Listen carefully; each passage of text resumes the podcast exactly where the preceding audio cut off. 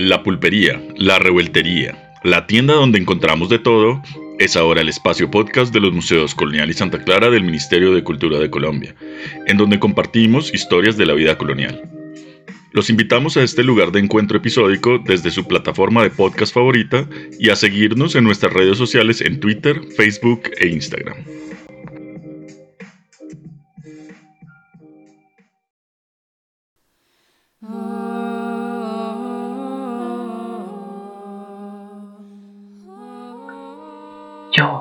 María Arias de Ugarte, antes de realizar mi testamento, dispongo mi alma con esta oración. Suplícote, Creador mío, me des gracia para que en esta hora sepa usar de mis bienes temporales para tu servicio y lo que no he acertado hacer en mi vida, lo haga cuando muera. Dame luz para que de lo caduco y perecedero use para alcanzar lo eterno.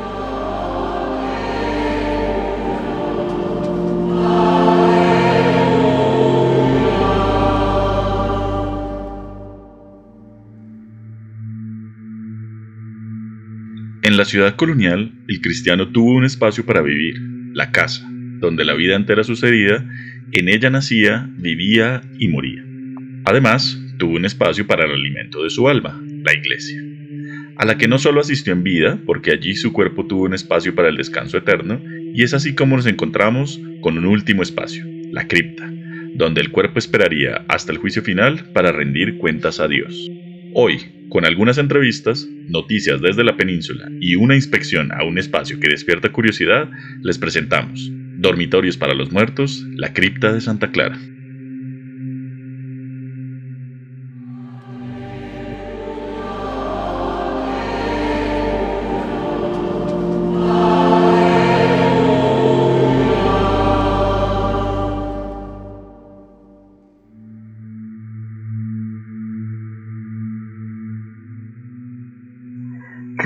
Descuento y satisfacción de mis pecados, y para mayor gloria tuya, todas las limosnas y obras de tu servicio que en mi testamento ordenaré. No quisiera para otra cosa ser Señor de mil mundos, sino para ponerlos a tus pies y servirte con todos. Dame que con pura intención disponga de todas mis cosas. No me mueva en nada vanidad, ni interés, ni aflicción, ni respeto, ni esperanza humana, sino solo tu gloria y hora y agrado divino. Y la muerte llegará, pero en la colonia el buen cristiano no estaba temeroso si cumplía con sus deberes y se arrepentía al prever que su momento estaba cerca. Sin embargo, ante la incertidumbre, el enterramiento en las iglesias aumentaba su tranquilidad, pues al estar en un espacio sagrado y cerca de su santo de devoción, su paso por el purgatorio sería más corto. Además, en el momento del juicio final, Dios podría juzgarlo más rápido, a diferencia de aquellos que yacían fuera de las iglesias. De igual forma, en el convento de Santa Clara, la muerte de las religiosas no era razón para temer. Al contrario, para las monjas, la muerte era el momento donde finalmente se unían con Jesucristo, su amado esposo algo para lo cual se habían preparado toda su vida.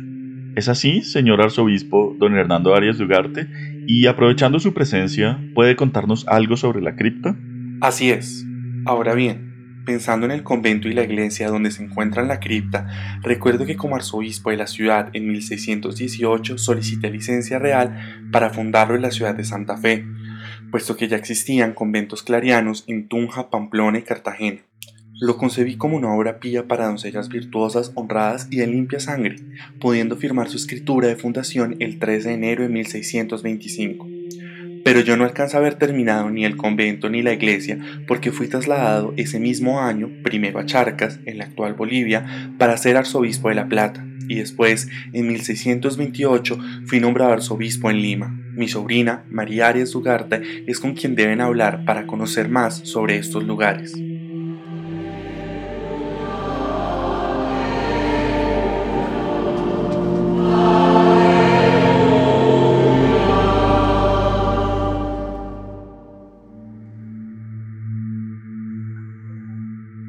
Tú me diste cuanto tengo, recibe algo de lo que con tu piadosa liberalidad me diste.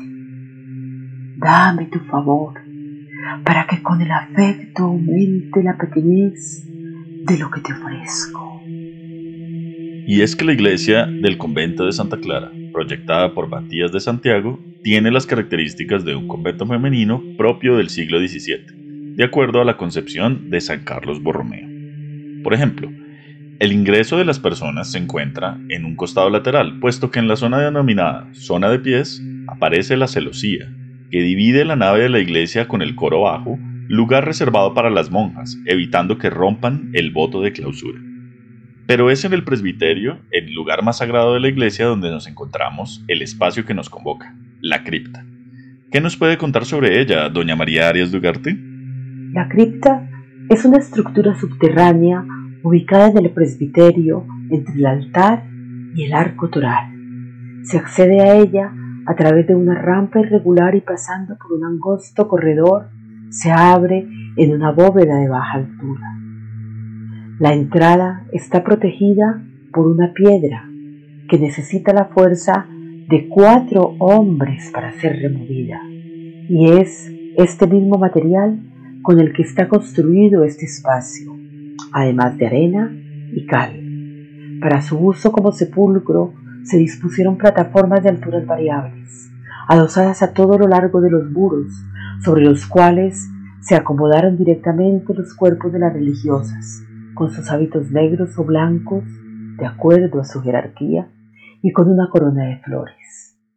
Mi memoria me puede jugar una mala pasada, pero es posible que en algún momento la rampa de acceso fuera escalonada y que en las paredes hoy blancas se encontraran diseños de pintura mural. Esto puede sonar muy extraño en la actualidad, pero en la colonia las personas eran enterradas directamente en las iglesias, con preferencia cerca al altar mayor, los altares laterales o cerca de su santo de devoción, incluso en la parte externa, en el atrio. Pero no todos podían ser inhumados en este espacio sagrado por los altos costos que no todos podían pagar, como los pobres, o porque perdían su derecho. Este es el caso de los no bautizados, los excomulgados o los suicidas, quienes eran enterrados fuera de las iglesias. Lo particular de la exiglesia de Santa Clara es precisamente el privilegio en la ubicación de la cripta. Doña María, ¿sabe usted quiénes están enterrados ahí? Por supuesto. Yo misma solicité que junto a mi tercer esposo, el alcalde ordinario de Santa Fe, don Juan de Zapiaín, fuéramos enterrados en la cripta de la iglesia de Santa Clara, junto al retablo mayor, para cuya construcción doné 4.500 catacones. Pero me he enterado que esta tradición cristiana está a punto de cambiar.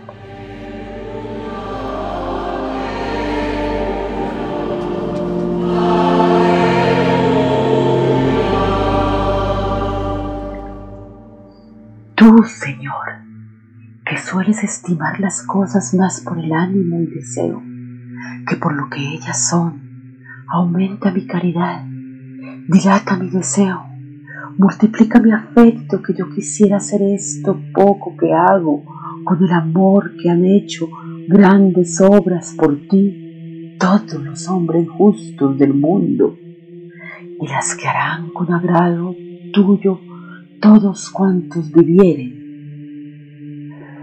Todo lo hago por puro amor de ti y a mayor gloria tuya, deseando servirte, honrarte y glorificarte cuanto alcanzan mis fuerzas. Llegan noticias desde España, donde nos informan que en el año 1787 el rey Carlos III expidió la primera reglamentación para que solo se permitiera el entierro en las iglesias a quienes por cuya muerte debiesen los eclesiásticos formar procesos de virtudes y milagro, y que para las otras personas se construyeran cementerios fuera de las ciudades. Pero, ¿por qué se tomó esta decisión? ¿Quién sabe qué está sucediendo? Yo puedo ayudarlo con su pregunta. Soy el médico y naturalista Sebastián José López Ruiz, formado también en artes, jurisprudencia, física y filosofía y en mi informe del 17 de junio de 1790 expongo las siguientes razones que explican la decisión de nuestro monarca. algo que han estudiado los ilustrados en Europa. En primer lugar, los romanos y primeros cristianos solo enterraban a los santos mártires como San Pedro y San Pablo en los templos, o a quienes murieran en opinión de santidad. El resto de personas se enterraban fuera de ciudades y poblados. En segundo lugar, la relación permanente de los vivos con los muertos enterrados dentro de las iglesias es una práctica malsana que atenta contra la salud de los primeros.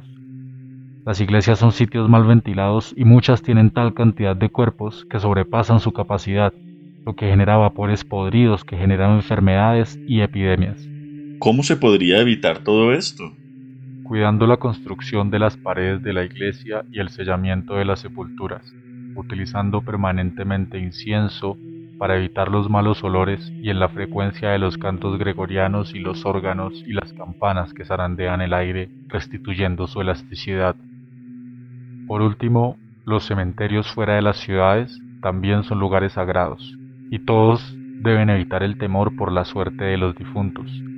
De hecho, la palabra griega cementerio significa dormitorio, porque los primeros cristianos consideraban a los muertos no como tal, sino que dormían esperando la resurrección universal.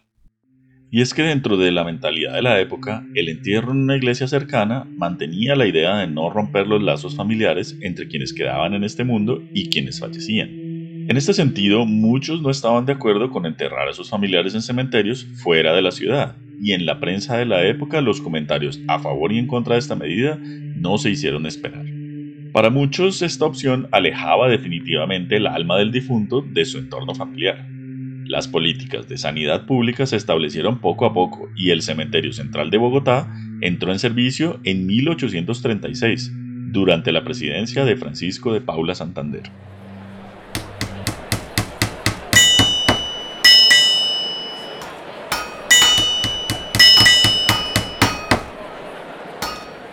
Es mi deseo que en la piedra que cubre la cripta de la iglesia Santa Clara se grabe lo siguiente. Esta bóveda mandaron hacer a su costa Juan de Zapiaín y doña María Arias de Ugarte, su mujer, patronos de este convento, para su entierro año 1647.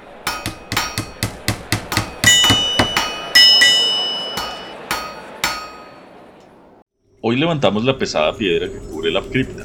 Es necesario agacharse para bajar por la rampa irregular e ingresamos a este espacio húmedo y estrecho. En la actualidad es posible encender un bombillo, algo no disponible durante el periodo colonial, y nos encontramos con que los elementos óseos están separados y dispuestos por grupos en cajas de conservación. Imaginaba que encontraría los huesos dispersos por todo el espacio. Y así fue. Los huesos estuvieron revueltos, esto tal vez por algún suceso ocurrido después de la exclaustración de las monjas en 1863 por el presidente Tomás Cipriano de Mosquera a través de la Ley de Desamortización de Bienes de Manos Muertas. Sin embargo, en el año 2013 se extrajeron aproximadamente 3.500 elementos óseos humanos. Así inició un proceso de investigación y conservación, y como arqueóloga me enteré mediante la extracción de ADN de algunos datos interesantes sobre la salubridad de la sociedad colonial, así como las posibles enfermedades que padecieron las monjas que habitaron el convento. Tiene toda mi atención. Soy la más interesada en saber qué encontraron. Por ejemplo, algunos grupos de la sociedad colonial tenían preferencia por las vasijas cerámicas vidriadas para almacenar, servir y consumir alimentos, estas fueron importadas primero por los europeos en su menaje y ya en América se mezclaron con técnicas indígenas. Sin embargo, hay un problema y es que el vidriado se lograba utilizando plomo. Este venenoso metal, hoy con estándares controlados, intoxicaba a las personas, dependiendo de factores como el grado de exposición, la edad o los niveles de concentración, afectando órganos como el hígado o los riñones, y en los huesos se acumula con el paso del tiempo. ¡Qué interesante! Y aunque no sabemos exactamente cuántas personas fueron enterradas en la cripta de la antigua iglesia de Santa Clara, las investigaciones que realizaron los arqueólogos, como el análisis del hueso sacro para identificar el posible sexo de las personas, de la dentadura para conocer la edad, o la medición de huesos largos para conocer la estatura, mostraron que además de los patronos del convento, María Arias de Ugarte, su esposo, y las monjas, algunos huesos posiblemente pertenecieron a personas de sexo masculino y personas de ambos sexos con características propias de indígenas y mestizos. Quizás en excavaciones realizadas en el terreno ocupado por el convento o aledañas, se encontraron fragmentos óseos trasladados posteriormente a la cripta o algunos sirvientes indígenas y negros que habitaron también el convento. Estas, sin embargo, siguen siendo hipótesis y campo para realizar más investigaciones.